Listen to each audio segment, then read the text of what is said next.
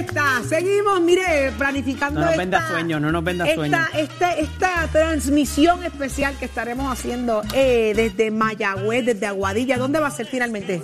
Aguadilla, Aguadilla, Aguadilla. Ya está. Vamos, usted pendiente de Nación Z y si usted se quiere unir, vaya y haga su reservación. Vaya, usted verá lo que vamos a hacer. y el verá lo alcalde que nos a escribió y nos va a recibir también. ¿El de El qué? alcalde de Aguadilla. El- ¿De verdad? Roldán.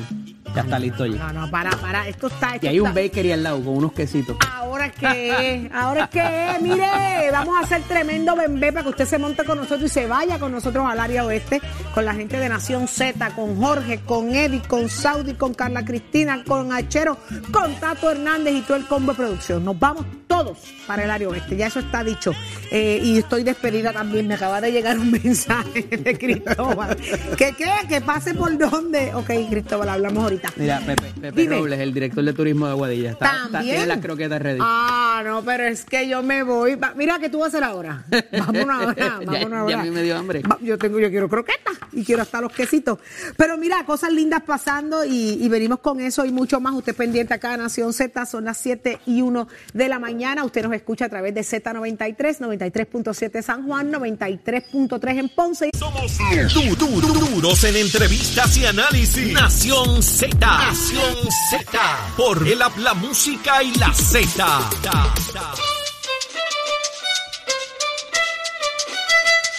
Ahí está, ya estamos de regreso en Nación Z, pero que muy bien acompañados, porque ya está por ahí con nosotros eh, Tomás Rivera Chats, así que muy buenos días, Tommy. Buenos días. Buenos días, para presidente. ti, Saudi, buenos días para Jorge, para Eri, y está también con ustedes y para estoy. todos los que laboran en Nación Z, para todos, todos los que colaboran con ustedes ahí en el programa y la audiencia que los escucha todos los días, les doy la- las gracias por permitirme compartir con ustedes. Gracias, gracias a usted por siempre estar y, esta es su casa, usted lo sabe. Pero Claro. tenemos varias, varias preguntas, varias cosas pasando en el ambiente y Tomás, y la primera que viene es la posibilidad o lo que o lo que se lo que se dice por ahí de que Zoela Boy pudiera ser la, la mujer que ocupe la silla de esa oficina tan importante. ¿Qué dice internamente el partido PNP para que esto sea posible? Bueno, eh, en primer lugar, el gobernador no, no la ha nominado. El gobernador dijo públicamente que está considerando varios eh, nombres, entre ellos el de la compañera y amiga de la Boy.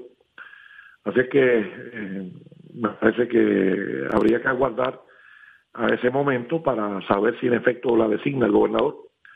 Eh, ayer el presidente del Senado dijo que, hablando específicamente sobre Sola Boy, que no tiene los votos de la delegación del Partido Popular. Wow. Así es que, eh, pues eso pues me parece que es un elemento a considerarse.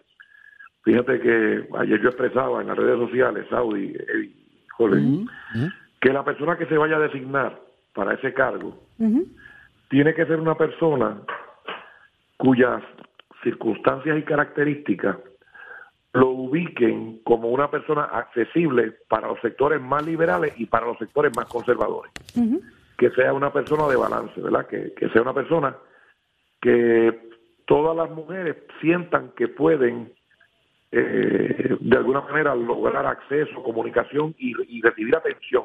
Una oficina que da servicios a la mujer eh, no podría, ¿verdad?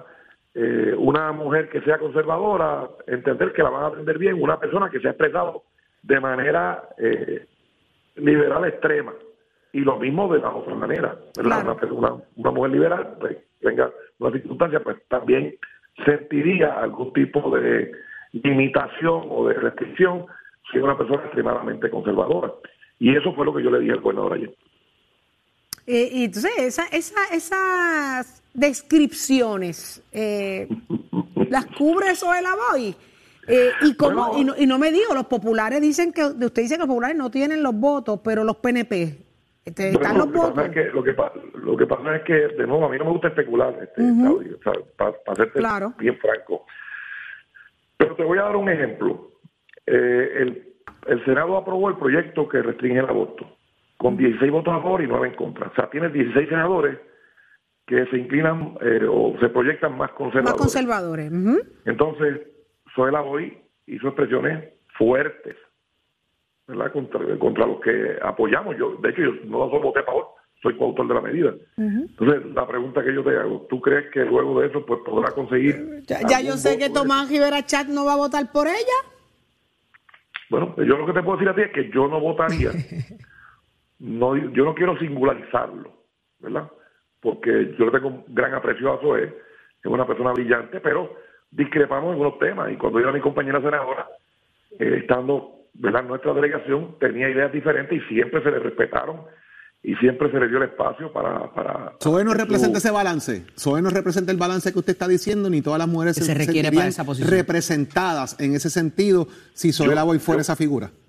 Yo creo, yo, yo no voy a singularizar el análisis sobre una persona, porque entonces, ¿verdad? Eh, vamos a ir uno por uno. y Yo creo que el gobernador debe evaluar eso, porque, por ejemplo, Jorge, Eri y Saudi, Larry Serrano, nominado secretario de Estado, todo el mundo eh, expresándose eh, de manera muy positiva de una persona que tiene unas cualidades espectaculares, ¿verdad? Académicas, profesionales, personales. Aquí lo defendí yo capa y espada. ¿Qué le costó, ¿qué costó la, le costó la cabeza a Larry Seyhammer? Pues no sé, eh, eso tienen que preguntárselo a qué se la costó. ¿Castigaron a Larry para facturar otros lo asuntos? Lo mismo Manuel Torres, lo mismo otros nombramientos de otras personas. Entonces, si esas personas que no generaron o que no polarizaban no lograron los votos, yo le pregunto a ustedes, una persona que polarice, no digamos en el tema de la mujer o en el tema de liberales o conservadores, que polarice en cualquier otro tema. Eh, ¿Ustedes creen que conseguirán los votos? Pues yo creo que sería un, gesto de futilidad.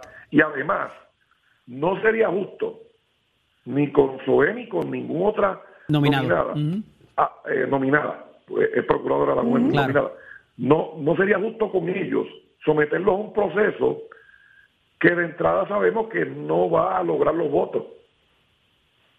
Eh, eh, presidente, y ayer usted recalca eso en sus buenos días, eh, y, ¿verdad? Esta Asamblea Legislativa, y yo pienso que en el Senado lo hemos visto, pero en la Cámara sería mucho más conservadora, ¿verdad? En términos de cómo se ha dado la, discusión de las terapias de conversión del proyecto 693, que usted lo trae también como muestra.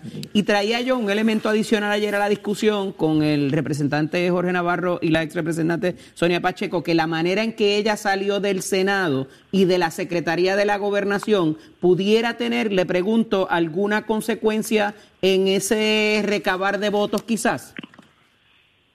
Pues él tal vez, ¿verdad? No, no sé cómo piensen los demás compañeros que desearon, pero tal vez. Eh, Digo, ¿usted ha visto cómo se cabildea estos votos cuando un nominado o una nominada para diferentes puestos van y hacen las rondas y, y verdad y le dicen, mira, esto tienes en contra, esto tienes a favor? Y, a eso dirijo mi pregunta. Por eso, no, no, yo entiendo, Eddie, lo, que tú me estás diciendo. Lo que te quiero decir es que eh, es muy difícil saber qué elemento en particular puede pesar en el ánimo de un legislador para votar a favor o en contra de un nombramiento, ¿verdad? Eh, te voy a dar un ejemplo, Eddie. Eh, Cuando Julia Keller fue nominada a Secretaría de Educación, yo le pregunté que si ella tenía, que cuál era su opinión, ¿verdad? O qué, o qué reacción le merecía. La ideología de Que en, el, que en el salón de clase un niño se viste de, se viste de niña o una niña se viste de niño. Y ella me contestó que necesitaba 30 días, que necesitaba espacio para contestarme esa pregunta. Y entonces, yo sabía, yo, sé cuál, yo sabía cuál era el pensamiento de ella. Claro. Pero yo quería que me demostrara que era honesta. Y no lo fue. Por tal de la, que la confirmaran, trató de engañar al Senado. Yo le voté en contra. El tiempo me dio la razón. No era honesta. Presidente, usted ha sido enfático también con el tema del de, eh, Partido Independentista y la doble vara, que usted ha hecho hincapié en la misma. Parecería de alguna manera que eh, dan por concluido los miembros del Partido Independentista eh, el tema con la renuncia o desafiliación de alguna manera del imputado, pero está sobre la mesa lo que puede ser el incumplimiento. ¿Cuál es tu reacción a todo esto que ha levantado la senadora María de Lourdes Santiago y su reacción? Bueno, pues mira, este, Jorge, si estuvieran en el poder, harían como Maduro, confiscarían todos los medios de comunicación, porque fíjate que se quejaron amargamente, amargamente, de que se filtró la prensa. No negaron los hechos, no dijeron que pero si dijeron amargamente de que es un asunto tan confidencial, imagínense, nadie debe saber que en el PIB hay acosadores sexuales. Ole, ¿cómo es posible que alguien pueda enterarse de eso? Si los primeros que trataron de chanchullar y encubrir fueron Juan Dalmao y la senadora del PIB que lo tenía allí, en su oficina. Y cuando es contra otro partido, contra eh, la voz chillona y estridente, eh, y empiezan a, a decir lo cogieron, todo el pueblo de Puerto Rico se dio cuenta de que hay un gran acto de hipocresía en el Partido Independentista puertorriqueño. Y la multa es al partido, es a la institución, porque Juan Dalmao dijo en la conferencia aquella que, que lució fatal, que no tenían el protocolo. Él lo admitió. O sea, lo dijo él. Así es que, y finalmente renunció el acosador. Presidente, pero ¿por qué eso no es abuso del derecho, como dice la senadora Santiago, eh, usa esa palabra y que es vergonzoso la imposición de la multa? ¿En qué estriba el, el abuso del derecho? En este caso, ¿pudiera estribar o no eh, considerarse que es un abuso del derecho la imposición de multa por parte de la Oficina de la Procuraduría de la Mujer, que evidentemente por más de que haya habido o no un protocolo, pues están eh, eh, multando o, la, violación de ley la están, la están trayendo a que tenga consecuencias. ¿Dónde está el abuso del derecho ahí? Si, si tú quieres emprender una aventura, de una exploratoria en la mente de los independentistas que creen que, que no pecan, si tú quieres hacer exploratoria, pues tienes de tiempo, pues te deseo suerte. Este, sencillamente son unos charlatanes en el PIB. O sea, Cuatro mujeres denunciaron en los medios de comunicación el patrón de acoso sexual. Lo denunciaron y está ahí. Y denunciaron el liderato del PIB trató de encubrirlo. ¿Esto se llama la culpa de la procuradora? No, no, el hostigador que, que realmente renunció porque ya no podían cargarlo más. Así que eh, esa bochillona y estridente ¿verdad? Que, típicamente escuchamos y que siempre... O sea, mira esto, Eddie, contra Albert Torres, que se alegó que usó palabras ese contra un empleado. La senadora pidió 6 mil dólares de multa, que lo sacaran de todas las posiciones y que lo retiraran a justicia. Ah, pero contra su empleado acosador sexual. Ah, no, no, no. Yo hago, ¿Cómo fue que dijo la prensa? Motis. Entonces ayer hablaba de Plaza Sésamo. Así que imagínate tú, este, la senadora del PIB. Pues, el pueblo de Puerto Rico se dio cuenta que mienten. Entonces ahora están diciendo que se pintó la mesa. Si, si fueran gobierno, si ellos tenían gobierno, harían con Maduro, clausuraban el medio de comunicación. Hay, un, hay unos alegatos que se han hecho en algún momento contra el alcalde de Ciales de utilizar redes, eh, redes como Snapchat para eh, hacer acusaciones. Se dio un caso ayer de eh, una persona que es allegada también al alcalde de San, Sebastián. de violaciones se está formando una conducta, eh, el machismo está aflorando. Eh, será la vacuna, será la vacuna. Los tiene a todos sueltos. El refuerzo, el refuerzo. El, chat falocrático, el chat falocrático. Y el, chat falocrático también. O sea, que hay, hay una conducta de machismo y patriarcado generalizada, de alguna manera. El lockdown está haciendo Lo que está cogiendo por ahí le está socando a todo el mundo. Le está tanto tiempo guardado. Bueno, entonces, vamos a comenzar con el de Ciales. El señor, el alcalde Ciales lo negó, lo puso bajo juramento y dijo que se trataba de un fotomontaje. Así que eso fue lo que él planteó. Yo escuché a... ¿Usted le cree? Varios Perdóname. ¿Usted le cree? Pero es que no soy yo el que adjudica eso. Claro. O sea, esa fue la alegación de él. Y yo no he escuchado una víctima, ¿verdad? De las que alegan que hay quejándose. ¿O tú has escuchado alguna? No, no, más, allá, de lo, más allá de la denuncia inicial, ¿no? Pues por eso, pues, perdóname, pero la denuncia inicial no fue de una, de una dama. La denuncia inicial viene de que alguien en la prensa eh, mostró eh, unas imágenes y él está alegando que es un fotomontaje. Pero no hay una víctima planteando o denunciando o acusando al alcalde. y él bajo juramento, y él bajo juramento lo negó. Esos son los hechos. El segundo caso, San Sebastián, el señor alcalde de, San Sebastián, don Javier Jiménez, activó los protocolos, eh, está eh, colaborando con la policía, el Departamento de Justicia y todas las autoridades. Fíjate qué diferencia con el PIB. Fíjate qué diferencia. El PIB, no, vamos a chanchullar esto, no, vamos a dejar esto aquí, no, aquí no hay nada, no, Muti, no vamos a hablar. Y Juan Dalmao hubo que despertarlo para que, para que reaccionara originalmente. Fíjate el contraste y la diferencia. Wow. ¿Lo tenemos? ¿Se nos cayó? ¿Está con nosotros ahí? Aquí estoy, Ah, ¿no? sí, sí, sí, sí. Estoy, yo no me caigo, yo no me caigo. eh, Jorge, yo estoy aquí. Y mira que han tratado, y mira que han tratado y aquí estoy.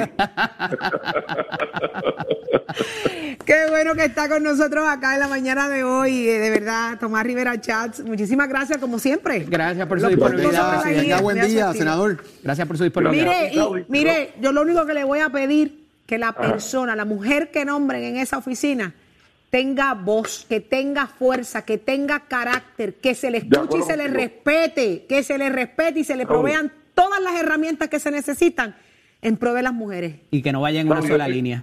Saudi, estoy totalmente de acuerdo contigo y contigo, Eddie, también, que no vaya en una sola línea.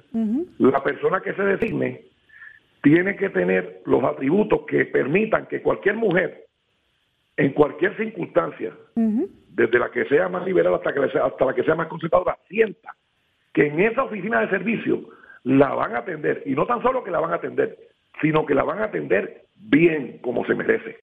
Noticias, controversias y análisis. Porque la fiscalización y el análisis de lo que ocurre en y fuera de Puerto Rico comienza aquí, en Nación Z. Nación Z por, por Z93.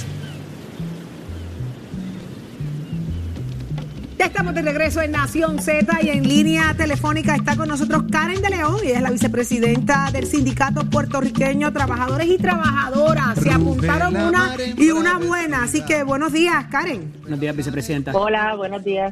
Buenos días, buenos días a ustedes y a quienes nos escuchan. ¿Cómo están los ánimos con esta este acuerdo que, que- que lograron ayer en Fortaleza? Pues mira, este eh, estamos bien contentos, bien contentas con esta con el resultado de esta de esta reunión. Obviamente, pues estamos en expectativa y a la espera de que los procesos se den y se cumplan con esto con estos acuerdos. Eh, pasado lunes, primero de agosto, nos reunimos con el secretario de Educación y con personal de, de Fortaleza, con el señor Yamir Ayala, que es el asesor laboral de- del gobernador, eh, para llegar a, los acuerdos de que pudiéramos eh, tener, ¿verdad?, lo que es o que se le pudiera otorgar al personal no docente del departamento un incentivo adicional que venimos eh, reclamando hace ya un año. Eh, bajo la pandemia del COVID-19, el Departamento de Educación recibe un sinnúmero de, de fondos federales eh, para cubrir, ¿verdad?, este lo que es eh, el trabajo de algunos de, algún personal del Departamento de Educación eh, se les otorga al personal de comedores escolares este primer incentivo eh, el año pasado el cual nosotros empezamos a reclamar des- desde ese momento verdad porque el, criterio era que se comenzara a trabajar de manera presencial no en ese después de ese periodo que estuvimos en el lockdown se llama al personal a, comenzar a las escuelas para condicionarlas y demás y, colaborar con el proceso de enseñanza-aprendizaje de manera virtual y así lo hizo nuestra gente también, así que ¿Para cuándo? ¿Para cuándo es eso? ¿Cuándo, cuándo, cuándo ustedes van a ver ese, ese incentivo reflejado? Pues esperamos que ya para eh, cuando culmine el proceso de, de recolección de información en todas las escuelas, esperamos que ya este, se esté otorgando ese ese, ese incentivo. Esperamos que no pase del de, del próximo mes de septiembre. Esperamos que, que ya eh, bueno. se culmine todo el proceso. Qué bueno. Vamos a hacer una, una descripción. ¿Cuáles son estos trabajadores? ¿Cuáles fueron los que no recibieron esto, este, este incentivo que definitivamente debió haber sido como doloroso en medio del proceso? Sí, claro que sí, así así fue. Y el valor del trabajo de esta, de estos compañeros y compañeras es, eh, es, un, es un trabajo fundamental. Estamos hablando de las asistentes de servicios especiales al estudiante, que son las compañeras que atienden a los niños de educación especial. Estamos hablando de los conserjes y las conserjes, ¿verdad? Que fueron quienes se encargaron de hacer todas esas desinfecciones y colaborar con el proceso de discerni- discernimiento cuando los niños y niñas comenzaron. Estamos hablando de enfermeras escolares, estamos hablando de los psicólogos y psicólogas escolares también, ¿verdad? Que juegan un papel eh, fundamental en todo el proceso de enseñanza-aprendizaje y mucho más en este tiempo, ¿verdad? De, de, de, de COVID-19. Qué bueno. La lucha valió la pena. Hoy vemos resultados y muchas felicidades a todos y a ustedes también como organización por dar a valer Gracias, gracias. esos derechos. Así que enhorabuena. Gracias por compartir la buena información con nosotros. Buen día. Acá en Nación Gracias, Z. gracias abrazo, Karen. por el espacio. Gracias, Karen. Qué bueno, me encanta cuando estas cosas pasan, son buenas noticias, se hace justicia social y eso es lo que importa. Pero ya está listo con su análisis el licenciado Carlos Rivera, abogado y analista político, así que le damos la más cordial bienvenida. Buenos días. Buenos días, Buenos días, Saudi, Eddie, Jorge, y, y la, y el- la bienvenida del regreso de Jorge, que nosotros ¿Viste? estamos Gracias, por toda haber, gracias por haber hecho un intercambio cabellera versus cabellera conmigo aquí en Nación Eso fue un pelo a pelo. Fue un cambio pelo a pelo. Exactamente, exactamente. Qué bueno que está con nosotros, licenciado. Saludos, saludos, seguro que sí. Licenciado, eh, Ángel Pérez tiene sobre sí ¿verdad? Una, una oferta que le va a llegar a las manos para ver si se declara, eh, cambia en este caso su declaración ¿verdad? de no culpable a culpable, llega a un acuerdo o va a juicio. ¿Qué, qué es lo que debe pasar? ¿Qué- ¿Cuál es, la, la- ¿verdad? ¿Cuál es el proceso en este momento en manos del exalcalde de Guaynabo? Bueno, pri- primeramente cuando una persona es acusada, ¿verdad? O tiene una denuncia y hay una, ya hay una causa en la primera etapa, eh, sabemos que no hay un descubrimiento de prueba hasta que ocurre esa primera etapa inicial. Así que eh, normalmente muchas personas, ¿verdad? Eh, personas que están ante la ley, pues hacen una quedación no culpable y, y una vez entonces comienza ese descubrimiento de prueba, pues ya saben en detalle en qué consiste la prueba del Ministerio Público, si tiene grabaciones, cuáles son las conversaciones, si algunas están grabadas, como es en el caso de Fiscalía Federal. Así que ahora eh, me- asumo que eh, Ángel Pérez, junto con su representación legal, tienen que estar examinando toda la evidencia que hay en contra de él, todas esas grabaciones, todos esos videos, y si realmente eh, pueden enfrentar un juicio y pueden, en ese sentido, prevalecer. Así que en este momento él debe estar evaluando esa prueba, debe estar evaluando la oferta recibida por el Ministerio Público para tomar una decisión informada de, de si va a proseguir con el caso en sus méritos o va a hacer un acuerdo con Fiscalía Federal. A esos efectos, licenciado, eh, ¿qué pudiera argumentar, verdad? Y aquí en el campo de la especulación, obviamente, la defensa en términos de esos videos, de esas fotos, de esas reuniones eh, que se dieron en diferentes instancias, que acompañó inclusive uno de los coacusados al, al, al alcalde o al exalcalde, eh, ¿qué pudiera argumentarse ahí? Porque eh, no hay mucho espacio eh, con la foto fuera de, qué sé yo, quizás a lo mejor que, que no está autenticada, quién la tomó, eh, eh, que pudo haber sido editada, ¿qué pudiera argumentarse? Usualmente en este tipo de casos, cuando son de videos o, o grabaciones, se puede traer la, la figura del entrampamiento, ¿verdad? Que de alguna manera el, el, el gobierno hizo un collusion o de alguna manera se puso de acuerdo para, para, para de alguna manera eh, entrampar, ¿verdad? O de alguna manera eh, encauzar a esta persona bajo eh, métodos que no son legítimos. Eso es un argumento que a veces se trae. eh, de igual manera que las conversaciones o las fotos son sacadas fuera de contexto. Son otras de, la- de las defensas que a veces se trae en este tipo de casos, pero como muy bien menciona, eh, si se cumple con todo, y lo otro es la cadena de custodia, que, que cuando hablamos de la cadena de custodia nos referimos al control que se tuvo de ese video, que no fue adulterado, que esas fotos no fueron adulteradas. Eh, pero si eso no se da, esa situación no se da, es muy difícil por parte de la defensa prosperar porque un video, y si tiene audio, eh, habla por sí solo y eh, en ese sentido mostrarlo ante Y un qué jurado bueno que traes- es desgarrador. Qué bueno que traes esa figura del entrampamiento, porque lo discutía con Jorge hace unas semanas atrás, Jorge, eh, en una, ¿verdad? Como parte del currículo que estás trabajando, eh, para propósitos del mens rea, de, la, de lo que es la, la- intención criminal de esa persona, si se forma por sí sola o si hay unos elementos adicionales que lo conllevaron Que a, inducen a. a inducen a cometer el delito, Jorge. Y es precisamente de eso estábamos hablando, o sea, a- hasta dónde yo provoco que eso ocurra, cómo yo te involucro para llegar ahí, versus yo quiero hacerlo y yo soy quien incita, o sea, el, el soborno versus, versus, ¿verdad? Eh, eh, ¿Cómo manejar eso, eh, licenciado, en este caso? Eso se ve dentro de la actualidad de las circunstancias. Habría que examinar el testimonio eh, a, a manera de ejemplo si la persona insistió en más de una ocasión. O sea, no es lo mismo un caso donde la primera, la persona, por ejemplo, está vendiendo sustancia, le dice aquí está el producto, dame el dinero y la persona lo quiere y la persona rápido lo hace, a que la persona insista, mira, pero cómpralo, pero mira, cógelo.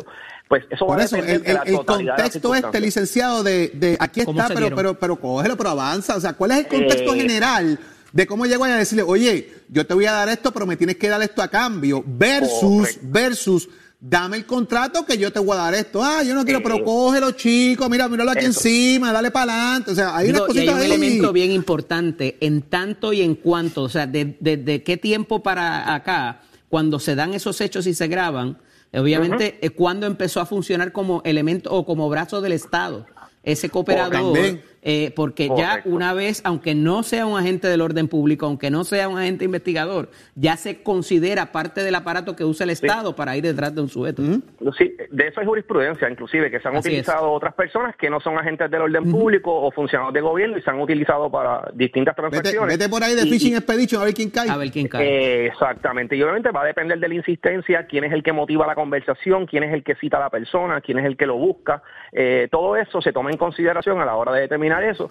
No obstante, que es un asunto de derecho, estrictamente en derecho, pues cuando vamos ante un jurado, pues sabemos que el jurado no, no son abogados, no son, son personas, o sea, no son legos, así que en ese sentido, eh, pues, esa prueba pasa y va a depender de cómo lo ve el jurado al final del día. Así que toda Licenciado. esta prueba tiene que, tienen que evaluarse. ¿Está de alguna manera institucionalizada la corrupción en Puerto Rico? ¿Se han creado instituciones para corrompir, no solamente en el Estado, sino también en la parte privada? Ya esto es algo de todos los días. El país está minimizando las acciones de corrupción. ¿Nos estamos acostumbrando a esto? Bueno, yo creo que el problema de la corrupción es un problema de todos. Eh, yo creo que lamentablemente eh, no se ve nada más en el sector público, se ve en el sector privado. Lo hablo también desde la ciudadanía. Cuando yo estuve como secretario del Trabajo tuvimos la situación del, del fraude al PUA, que eran en su vasta mayoría ciudadanos privados, Exacto. 70 millones de dinero devuelto por la ciudadanía, fue devuelto por la ciudadanía, sobre 70 millones, eso es una cantidad astronómica. Así que vemos que la corrupción es un problema eh, de todas las esferas eh, y tenemos que trabajar con la parte de valores, porque a veces pensamos que solamente es del gobierno, pero el gobierno está compuesto por personas, seres humanos puertorriqueños, nuestros vecinos, primos, ¿verdad? familiares, personas que trabajan en el gobierno y son personas de a pie. Eh, así que tenemos que trabajar también con esa situación en Puerto Rico, de los valores, de, de que en ese sentido eh, dar información falsa para obtener un beneficio del gobierno o del sector privado, pues eso no va a abonar. Eh, y lo, también lo hablamos hace unos días atrás, la evasión contributiva. Eso es un método de, de corrupción, aquella persona que trabaja y no reporta los ingresos. Pero pudiéramos decir entonces que esto siempre ha pasado, lo que pasa que ahora es más visible por los elementos de la tecnología o porque se está eh, hay un ojo sobre eso más fiscalizador eh, eh, eh, y, y que entonces pues no es que pase de ahora, es que siempre ha venido pasando, pero no nos dábamos cuenta.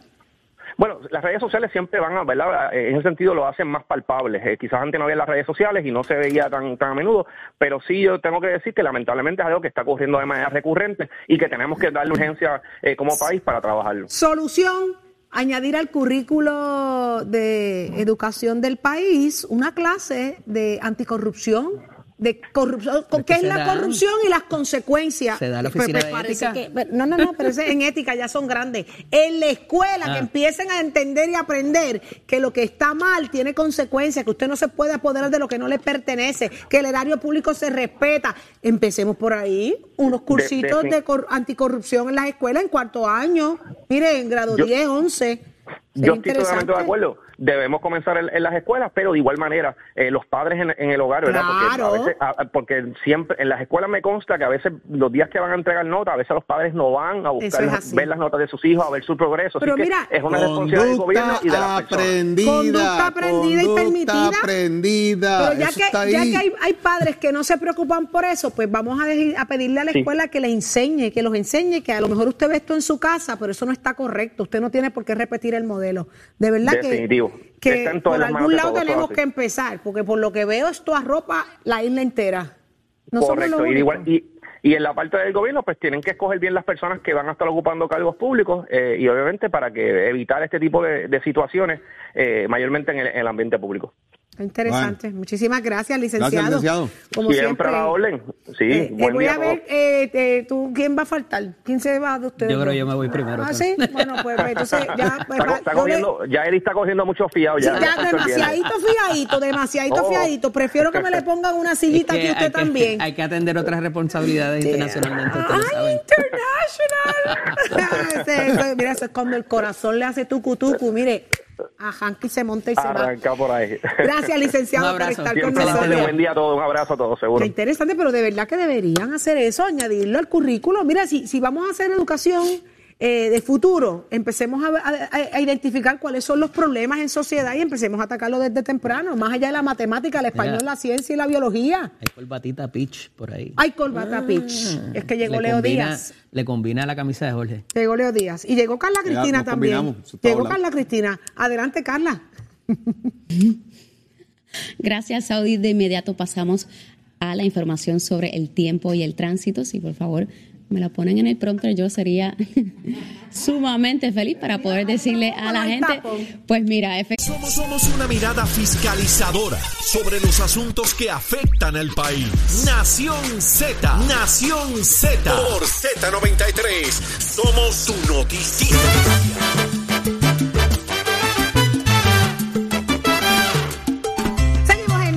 Z y sigue cerrándose el cerco allá en Mayagüez con el tema escandaloso que, que, que, rodea en el municipio de, Mayagüez, donde todavía el alcalde continúa eh, fuera de sus funciones basados en el caso, ¿verdad? Y en la investigación que se desarrolla allí.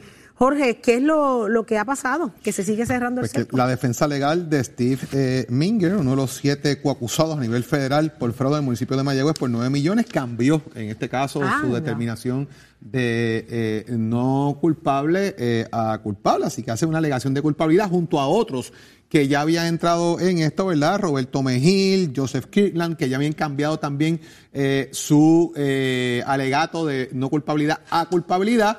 Esto obviamente en negociaciones que se están dando, ya se habla también de que hubo personas aquí que estaban eh, alambradas grabando conversaciones en este tema, así que parece que el caso de Mayagüez se sigue cerrando, sigue el cerco apretando y vamos a ver qué dicen esas grabaciones. Eventualmente se usa el licenciado López porque parece que ahí pues se, se, llevan quizás otras personas señaladas en este caso. Mira, según lo discutí ahorita con Dani, ¿verdad? Eh, ¿Cómo esto está estas declaraciones de culpabilidad y probables acuerdos de cooperación pudiera incidir sobre la figura del alcalde que hasta ahora había sido exonerado de todo por inclusive las agencias federales donde a él pues lo timaron o verdad o, lo cogieron de verdad y que no necesariamente él tenía el conocimiento sobre lo que estaba ocurriendo. Aquí hay una parte que es sumamente importante y que irrespectivo de que él supiera o no lo que se estaba haciendo con el dinero, es que el dinero originalmente era para el centro de trauma de Mayagüez.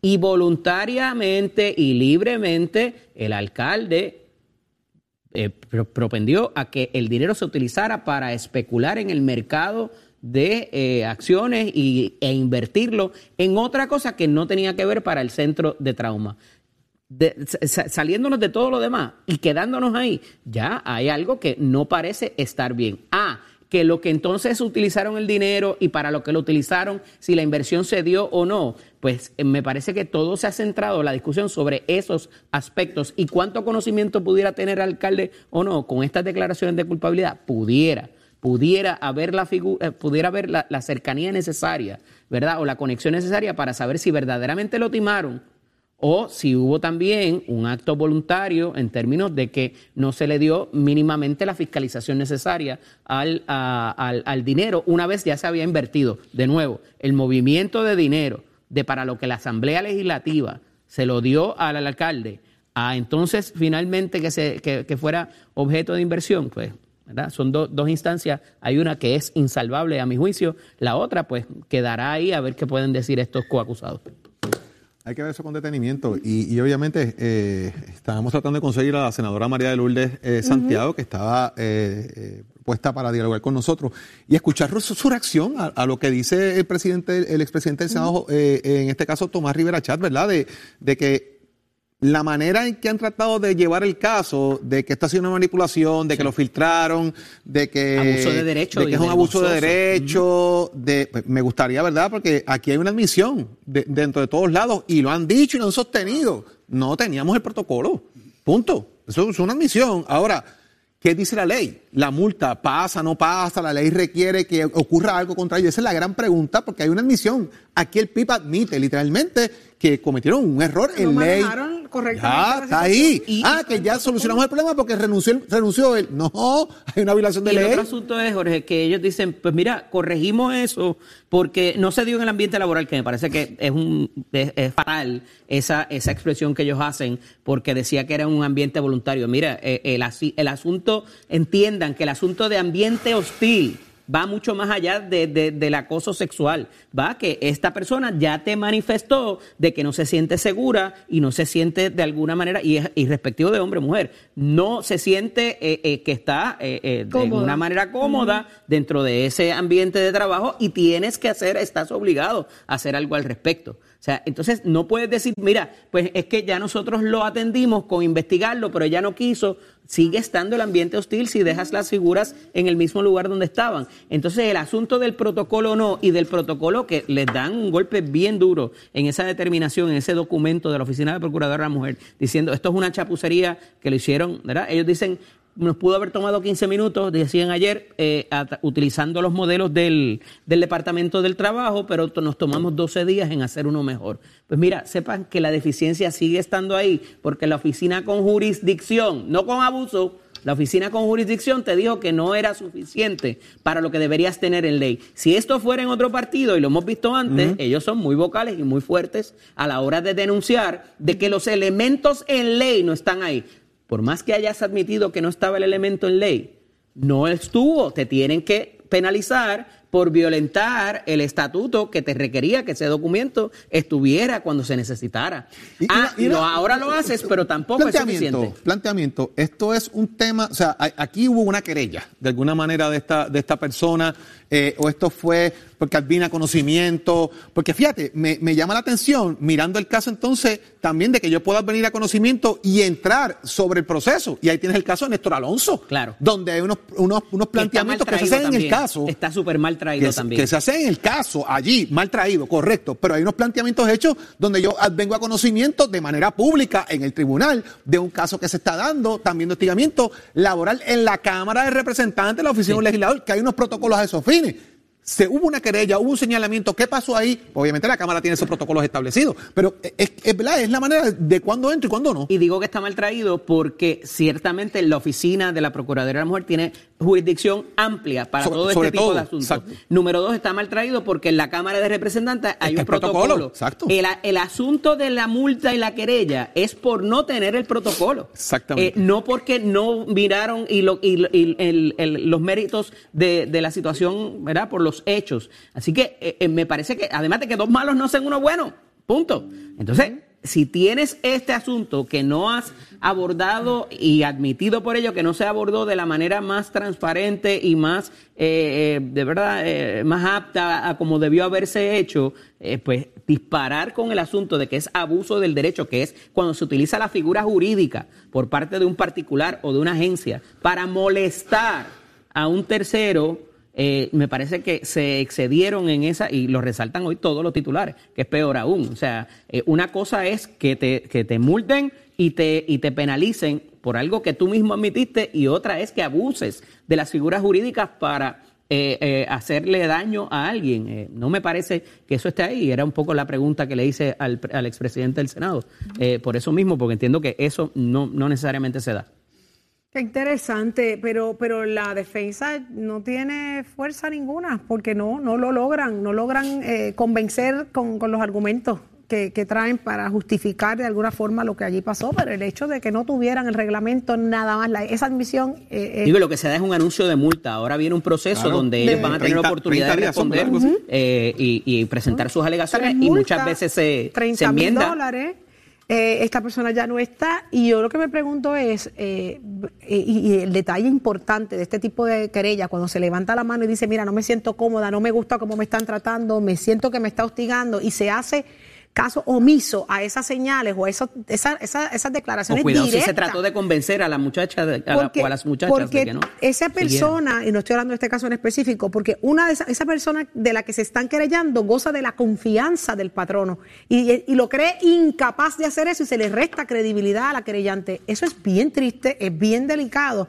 Y ahí vienen los casos cuando ya no se puede más y uno dice, espera, párate un momento, ya yo no encuentro quién, dónde más quejarme. Yo he ido a, todas las- a todos los, los pasos que me, que me ofrece el sistema y nadie me quiere hacer caso. Pues, ¿a dónde voy a ir? Es peor Ahí aún, Saudi, porque parecería que la víctima, o por lo menos una de ellas, en algún momento perdió la confianza en el proceso y no quiso seguir precisamente Se por la de- manera de cómo se estaba atendiendo. se habla de que su mamá, supuestamente, También. la madre de esta joven, también había pasado por un proceso Digo, similar. ahora, ahora viene otra parte de esto, ¿verdad? Y es que la procuradora interina comienza un proceso de entrevistas, que ha dicho ella eh, públicamente que comienza unas entrevistas con los implicados en todos lados, a ver eh, hasta dónde llega esto. O sea, hay un, que no hay un tiene que ver con la multa, que no tiene que ver con el la multa. proceso La ahora de qué va a pasar. cosa. La multa es por Dime. ausencia de un protocolo, entre otros elementos. pero hay un proceso de Y por un protocolo que deficiente. Así que vamos a ver qué pasa con eso. Ahí está, Vamos vamos, a ver qué pasa, vamos a ver qué pasa. Lo que sí es que están, están dolidos en el Partido Independentista. Pero mira, uno que llegó contento, guitarra hermano, déjame ver. Ahí es, ahí es, ahí, ahí. Julito Ramírez de Arellano. Buenos días. Buenos días, Julito. ¡Vamos! Buenos días, Julito. Ave María, qué alegría siempre llegar Me aquí. cambiaron la pastillita uva. Eso, sí, sí, sí, sí, la cambiaron Se a agua, acabó bendito sea el. Señor. Era azul, azul, azul, y así mismo me siento. Me siento como un Welch. Bendito sea el Señor. Óigame, pero en esa guagua, fíjese, yo trato de venir con alegría, pero nosotros veníamos oyendo Nación Z. Muy bien. Muy importante Entonces, eso. sí, porque siempre lo ponen allí, lo tienen a todo volumen. Si ustedes llegan a oír como ustedes se oyen, casi no se oye lo que habla la gente con ustedes allí sólidamente escuchándose. ¿Ah? Salúdenme al chofer. ¿Cómo se llama el chofer de esa guagua? El se, se llama Juancho. Juancho. Juancho. Saludos a don Juancho. Don Juancho, Juancho. don Juancho, gracias, don Juancho. Yo, a mí me estoy preocupado porque él usa una gafa de sol, yo creo que es medio ciego. Todos los días, todos los días pasa algo, que uno pasa un susto. Uno solo roto en la carretera. no Sí, se sí. asuste, que eso son Sí, los sí, rotos. sí, no, y se para demasiado cerca de los cajos del frente. Yo siempre siento que me voy a espetar de hocico. Como esa guagua no tiene, no tiene nada para adelante, es que la guagua es así. ¿Entiendes? Yo siento que voy de hocico por encima del otro cajo. Pero bueno, el asunto es que lo veníamos oyendo ustedes, y este asunto de la corrupción tiene loco a todo Puerto Rico. Sí. Yo estaba oyendo ahí a, a- a- a- a ustedes diciendo que, que- que si la corrupción está institucionalizada. Y eso es así porque que, eh, eh, o sea, ya, ya pasa demasiado. De donde quiera. Entonces todo se habla como, como si fuera normal. Usted sabe que fue de los únicos que hablaron que, que no, que no era de la corrupción. ¿Qué? De la voz de doña Jennifer, bendito sea Dios. No se ha hablado más. eh, No ha habido boda en la historia.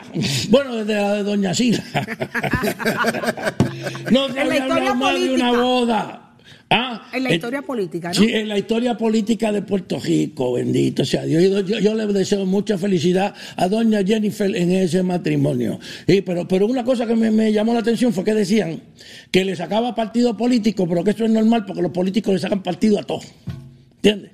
Y eso es como lo de la corrupción este, política, como la corrupción y la cosa. Que es que, es que ya está aceptado que se haga cualquier cosa y no puede está ser. mal, está Porque mal. yo me alegro que doña Jennifer se case y tenga un, un matrimonio bien bonito, pero, pero tampoco. Bueno, la cosa es que yo escribí esta cancioncita que les voy a cantar, que tiene que ver con todo esto que ha pasado en estos días, este, incluso hasta eso del protocolo del PIB, porque se, se oye tan feo eso de que no tenían protocolo. ¿Ah? ¿Verdad? ¿Verdad que feo? Entonces yo escribí esto, pero antes quiero decirle que este fin de semana en Monero, Monero. Café Teatro y Bar, se va a estar presentando eh, doña Ana del Rocío. De Rocío a Rocío. Ah, De Rocío a Rocío, ella es una cantadora de flamenco muy reconocida. Ole. De hecho, de hecho, su mamá fue una bailadora de flamenco también muy reconocida. Pero esta vez, ella, además de eso, va a echar el trabajo de Rocío a Rocío. O sea que va a cantar canciones de Rocío Durcal y de Rocío Jurado, que también son españolas. ¿Eh? Entonces van a entrar en ese, en ese asunto y ella, trae una serie de invitados. El director musical es don Eduardo Reyes. ¿Sabe quién es Eduardo Reyes? ¿Se acuerdan de la canción? Por amarte así, carriqui, riqui, tiqui, riqui. Castro. Ah, La que la cantaba.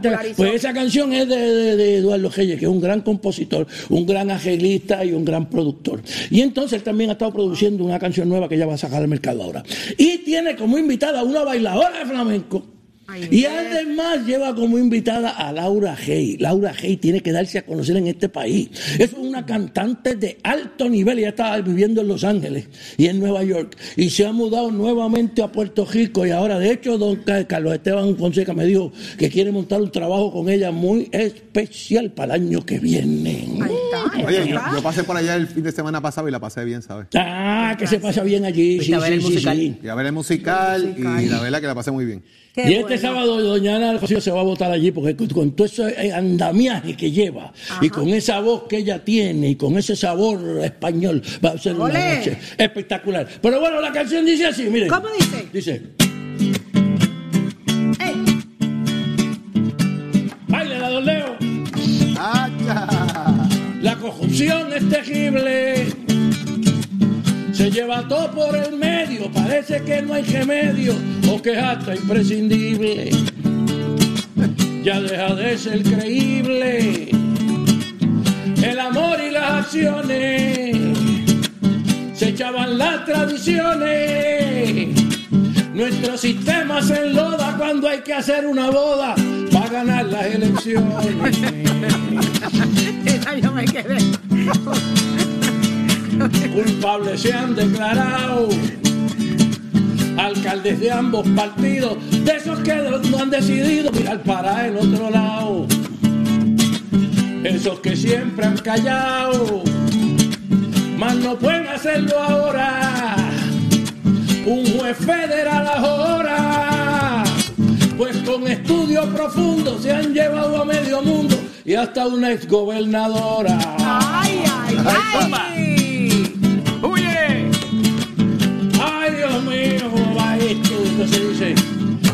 Hay otra situación ¿Cuál es? que nos causa sentimiento, los casos de hostigamiento y hasta uno de violación. Ahí no cabe la razón, el dolor ya no se boja, hay que mandar para la poja. A quien esté en ese lío, y si el pipe está metido, esto es Sodoma y Gomorra. Dios. La goma, don Julito, por la Bendito goma. sea el Señor. Don Julito Ramírez de Arellano, mire, nos vemos allá en el Monero, en el- Monero, Monero. Gracias Ah. por estar con nosotros. Gracias a ustedes, pero la verdad que hay que enderezar este país un poco, a ver si volvemos Por a tener favor. valores. Es lo que entonces dicen que son los papás los que tienen que enseñarle a los niños, pero si ya los papás aprendieron corrupción, ¿qué se va a hacer? ¿Qué van a enseñar? Si eso fue lo que, lo que saben hacer. Así que gracias, Vamos, don Julito, gracias. Gracias a Gracias esta mil. oportunidad. Vamos, Monero en el weekend. Pónchemelo ahí, señor director, que brille la corbata. Él es Aquí Leo estamos, Díaz. aquí estamos, Saudi, Jorge, Eddie, un placer. Mira, yo loco que llegue Don Julito los jueves.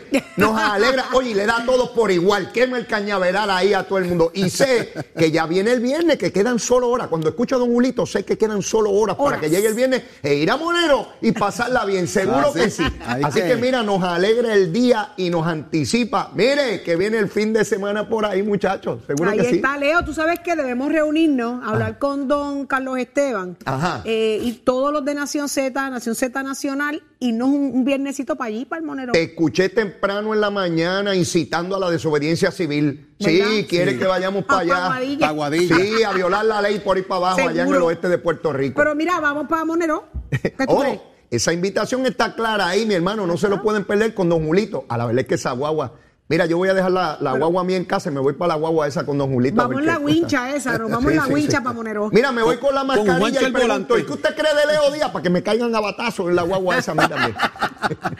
Y, llevamos, y llevamos a Zulmita Llavero también. Oh, también, también. Y bueno, pues será entonces hasta mañana a las 6 de la mañana nuestro compromiso con usted y usted con nosotros. Nación Z, los dejamos ahora con Leo Díaz, Nación Z Nacional. Buen día. Excelente día.